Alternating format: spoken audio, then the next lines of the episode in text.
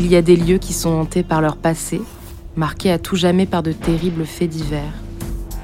Si ces lieux sont bien réels, c'est au travers d'un personnage de fiction que nous allons vous y conduire.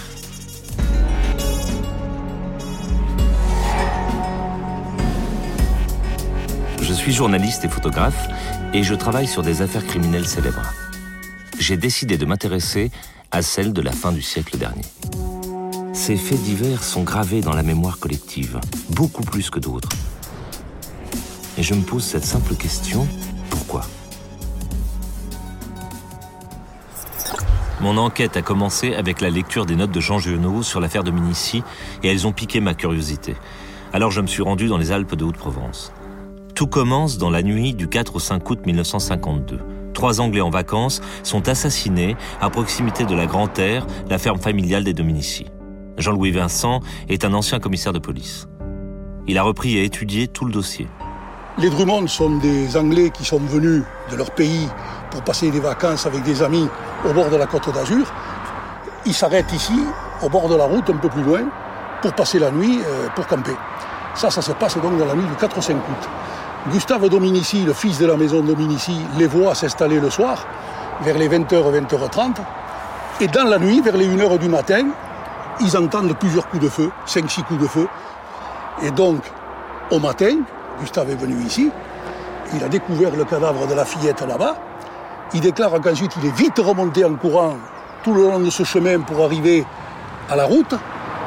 C'est le premier témoin, Jean-Marie Olivier, qui va prévenir les gendarmes. Les gendarmes vont arriver et là on va constater qu'il n'y a pas un cadavre, mais qu'il y en a trois, c'est-à-dire le cadavre de Jack Drummond, de sa femme Anne, tuée par balle près de la route, et la petite Elisabeth Drummond, sur le talus ici, tuée, elle, à coups de crosse de carabine, assénée sur la tête.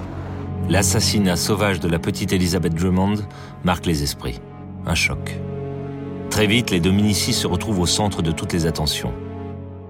Gaston, le patriarche bien sûr, mais aussi ses fils, Gustave et Clovis. Deux univers que tout sépare se percutent.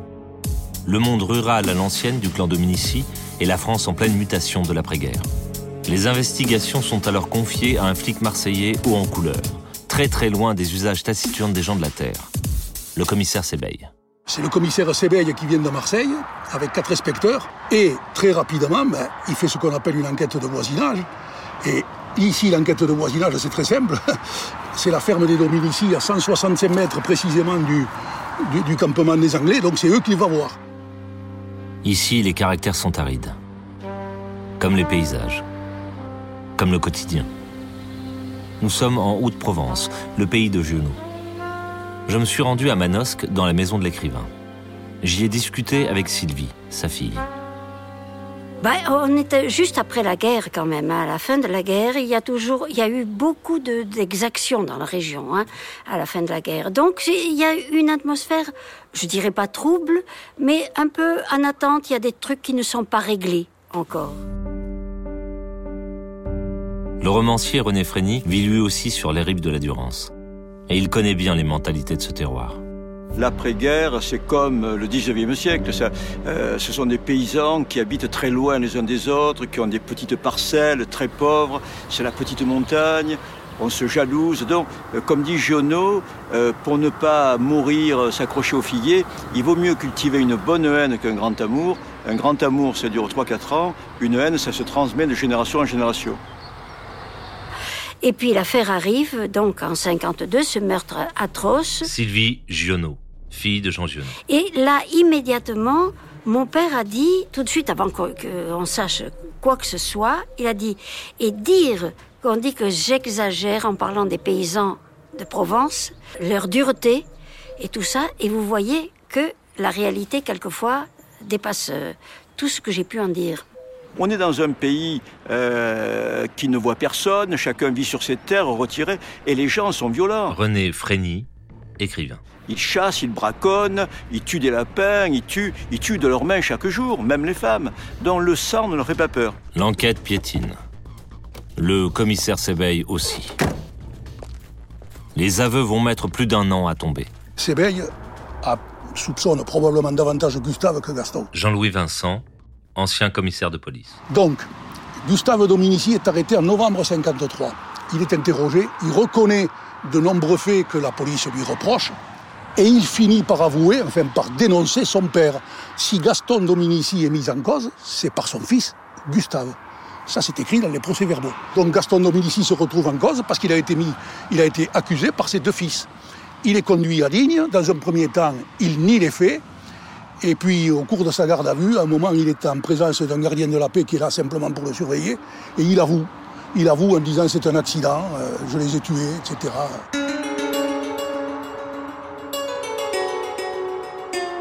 Et puis par la suite, il va expliquer qu'en fait le mobile c'était le sexe, qu'il aurait voulu séduire Anne Drummond.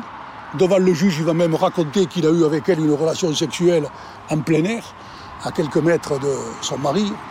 Tout ça évidemment est grotesque. Mais donc, Gaston Dominici avoue malgré tout avoir tué les trois euh, Drummond, et puis plus tard il va se rétracter. C'était vraiment le paysan dur et il aurait pu le faire. Hein. Sylvie Giono. Ce n'était pas du tout euh, un être tendre et, gentil ou quoi que ce soit. Euh, il aurait été très capable de tuer toute la famille.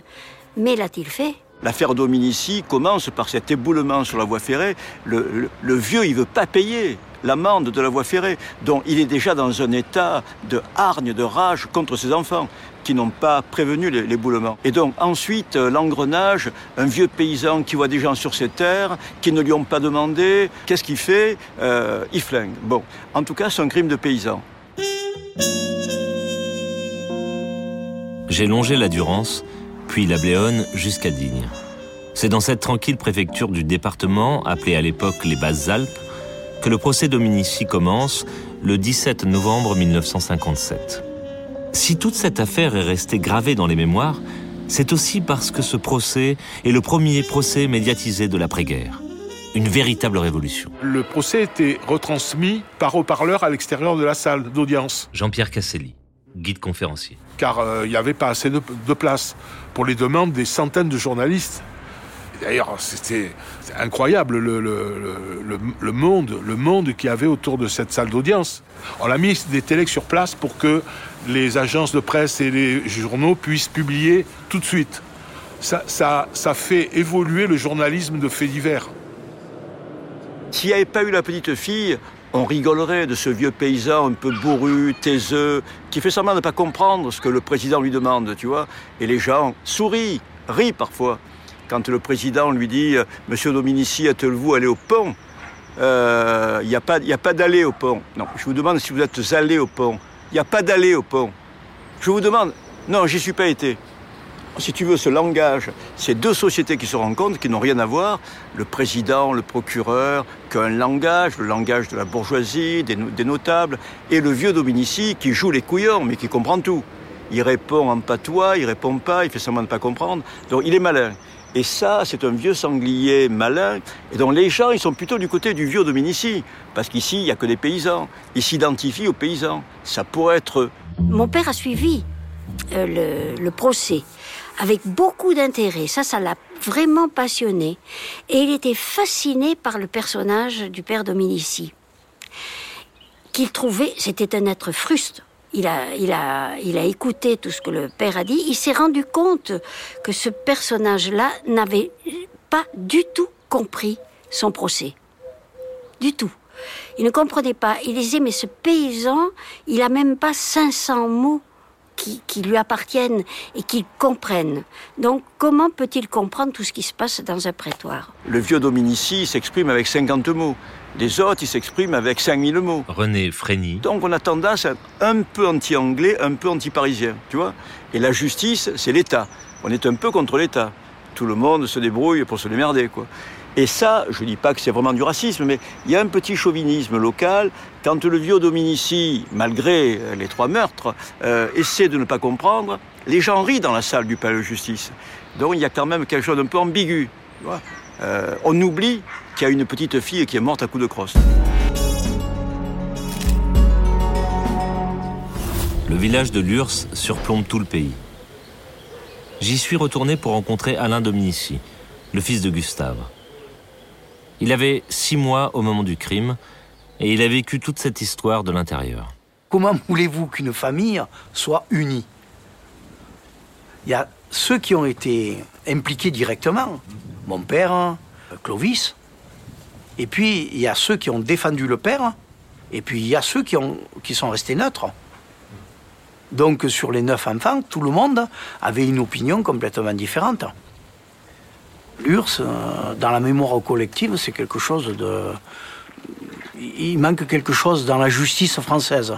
Il y a cette incertitude de dire euh, on ne sait pas. Il y a deux courants de pensée.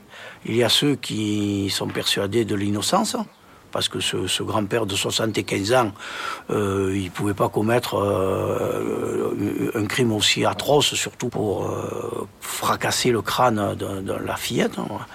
Et surtout qu'il avait à cette époque-là 22 petits-enfants. Et puis il y a ceux qui sont persuadés, alors là, il n'y a rien à faire, ils sont persuadés que dans tous les cas de figure, comme les fils l'ont accusé, pas de problème, ça peut être que lui. Aujourd'hui, dans le, dossier tel qu'il il existe et tel qu'il est aux archives départementales, il euh, n'y a rien qui puisse euh, accuser mon grand-père. Rien. Il y a ceux qui l'ont vécu de plein fouet comme moi, parce que je suis né dans cette ferme et jusqu'à l'âge de 9 ans, on y est resté. Donc euh, les journées sans fin, surtout les dimanches où il y avait un service d'ordre Hein, euh, pour que les gens ne rentrent pas dans la grande terre. Mais je peux vous dire que euh, j'ai passé des dimanches entiers dans euh, une cuisine qui faisait 9 mètres carrés, avec mon frère, ma soeur et mes parents. Mais on ne pouvait pas aller dehors. On ne pouvait rien faire, on ne pouvait pas s'amuser. Ça, ça a duré quasiment un an.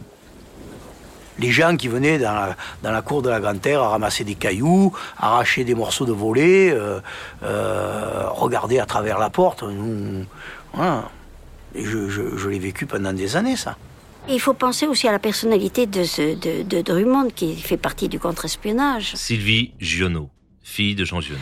Euh, tout ça, c'était pas, c'était pas très net. Hein, c'était pas euh, crapuleux. Tout simplement crapuleux de, de, vol ou de, de vol d'argent ou de quoi que ce soit. C'était beaucoup plus grave que ça. Mais ça n'a jamais été prouvé. Ça a été en tout cas totalement enterré. Euh, c'était notamment un nutritionniste qui avait eu un rôle important pendant la Deuxième Guerre mondiale. Son action avait été saluée par euh, la couronne d'Angleterre puisqu'il avait même été anobli. Jean-Louis Vincent, ancien commissaire de police. Donc ce n'était pas n'importe qui, euh, Jacques Drummond. Il était docteur honoris causa de la, de, la Sorbonne. je veux dire, c'était un personnage internationalement connu. Alors évidemment, tout de suite, après, on dit, mais puisque c'est un personnage de cette importance, il ne peut pas être mort, euh, si, on peut, si on peut dire, euh, avoir été tué comme ça, euh, bêtement au bord d'une route. Il y, a, autre chose derrière, il y a un complot nécessaire, etc. Bon, ben, ça c'est très bien, mais il faut, à ce moment-là, il faut, il faut un peu l'expliquer, le démontrer si possible. Ce savant, qui est quand même un des plus grands savants du XXe siècle. Alain Dominici, fils de Gustave Dominici, petit-fils de Gaston. C'est quelqu'un qui, aujourd'hui, euh, euh, tous les gens qui prennent de l'ibuprofène, c'est lui qui l'a quand même découvert. Hein? Il faut savoir que ce monsieur ne voulait pas signer, euh, ne voulait pas signer la production. Ce qu'il faut savoir aujourd'hui, c'est que huit jours après son décès, les laboratoires Boots ont mis en vente l'ibuprofène. Plusieurs thèses ont circulé sur le rôle exact du scientifique anglais. Mais l'énigme Drummond n'a jamais été élucidée. La famille Drummond repose à Fort Calquier. J'ai rejoint son magnifique cimetière un peu à l'écart de la ville. À l'époque du drame, le rapatriement des corps était compliqué et les Drummond n'avaient pas de famille en Angleterre. On devait les enterrer au cimetière de Lurs, parce que ça s'est passé sur la commune de Lurs. Jean-Pierre Casselli guide conférencier. A trouvé que le cimetière de Fontcalquier, qui est prestigieux, qui est, un monument historique classé, grâce à, la taille de ses ifs en cathédrale, euh, était plus prestigieux. Ça, ça n'a pas l'air de me coller ce mot idiot avec ce drame. Mais enfin, au moins leur donner une belle sépulture. Et ils ont offert la concession perpétuelle et l'entretien de la tombe. Donc aujourd'hui encore, c'est la mairie de Fontcalquier qui euh, entretient la tombe. Les tombes sont, sont fleuries quelquefois, notamment elles sont fleuries avec euh, euh, deux roses jaunes et une rose rouge certaines fois. Euh, qui le fait, on ne sait pas. Mais même si c'est rare, il y a quand même des gens qui y pensent encore. Assigné à résidence, Gaston Dominici meurt le 4 avril 1965. Son degré d'implication dans le triple meurtre de la famille Drummond n'a jamais été prouvé. Quant au fringant commissaire Sebeil, une fois son heure de gloire passée, il est retombé dans l'anonymat. Aujourd'hui encore, hein, vous entendez dire, moi je sais. Mais en réalité, euh, ils savent rien. C'est vrai, moi je suis contacté très souvent par des gens euh, qui, presque à la limite, euh, me désignent le coupable. Ah oui, c'est très curieux, très curieux. Parce que, contrairement à ce qu'on pense, j'ai ma vie personnelle, mais je fais partie d'un fait divers.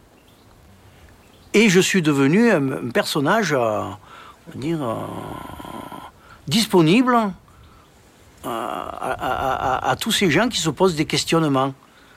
Aussi bien sur les réseaux sociaux, m'envoie de temps en temps, je suis de tout cœur avec vous, je veux absolument euh, vous soutenir dans votre réhabilitation. En réalité, la réhabilitation, ça n'existe pas. C'est si on pouvait le faire, parce qu'on peut plus le faire, c'est laver la mémoire d'un mort. Ça s'appelle comme ça. Après avoir été une pizzeria pour touristes, la ferme construite par Gaston Dominici est redevenue une bâtisse anonyme en bord de départemental. J'ai déambulé autour de la Grande Terre. La route a été élargie, le mûrier sous lequel gisait Anne Drummond a été abattu depuis longtemps. La borne kilométrique à proximité de laquelle Jacques Drummond est mort a été chapardée plusieurs fois. Et le talus sur lequel la petite Elisabeth a été retrouvée massacrée est devenu un remblai de l'autoroute. Le pont au-dessus de la voie ferrée est toujours là. Reste surtout cette croix, ce mémorial improvisé, élevé en hommage à la petite Elisabeth Drummond. Alors il y a des gens qui viennent de, de la région, hein, principalement. Jean-Pierre Casselli. Et j'ai même eu des gens de, de l'URSS, hein, de, euh, du village, qui, on le sait, euh, ne veut plus en entendre parler parce qu'on leur rabat les oreilles tout le temps avec ça, qu'ils ont d'autres atouts les gens disent ça m'a tellement marqué dans, mon, dans ma jeunesse, dans mon enfance, ou alors mes parents en parlaient tout le temps. Puis vous savez, je crois que c'est une question de.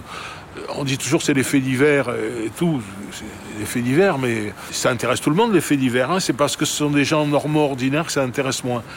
Racine et Corneille, c'est quoi? C'est les faits divers. Hein. Évidemment, ce sont des gens un peu plus connus, mais c'est dit en vers, en alexandrin, tout ça, mais c'est du fait divers. Hein on en a fait un mystère, et tout mystère est bon pour le commerce. René Frény, écrivain. Que ce soit l'affaire Grégory, l'affaire Dominici, quand il n'y a pas de dénouement absolument clair, mais c'est comme l'affaire Ranucci, si elle paye le pull rouge, l'histoire du pull rouge, bon, on lui a coupé la tête, c'était lui. Il a tout avoué comme le père Dominici avait avoué. Mais à partir du moment où on introduit euh, un mystère, ça attire des gens. Euh, une affaire peut durer 100 ans avec un mystère, puisqu'on n'en est pas sûr. De mon escapade photographique sur la rive de la Durance, je retiendrai que l'affaire Dominici, c'est bien sûr une énigme jamais résolue, mais c'est surtout la fin d'un monde. Le monde de la ruralité, de la parole rare, un monde où le parler provençal est d'un usage courant, où les coutumes paysannes sont la règle. Un monde autarcique, qui a perduré jusqu'au terme de la Seconde Guerre.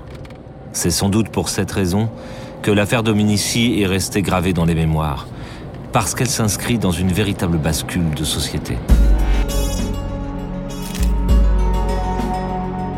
Lieu du crime est un podcast coproduit par Initial Studio et Comic Strip, adapté de la série documentaire audiovisuelle Lieu du crime, produite par Comic Strip, écrite par Philippe Carrez et François Tomaso et réalisée par Philippe Carrez. Production exécutive Initial Studio. Production éditoriale Sarah Koskiewicz, assistée de Roman Nicorosi. Montage, Camille Legras, avec la voix d'Olivier Citruc.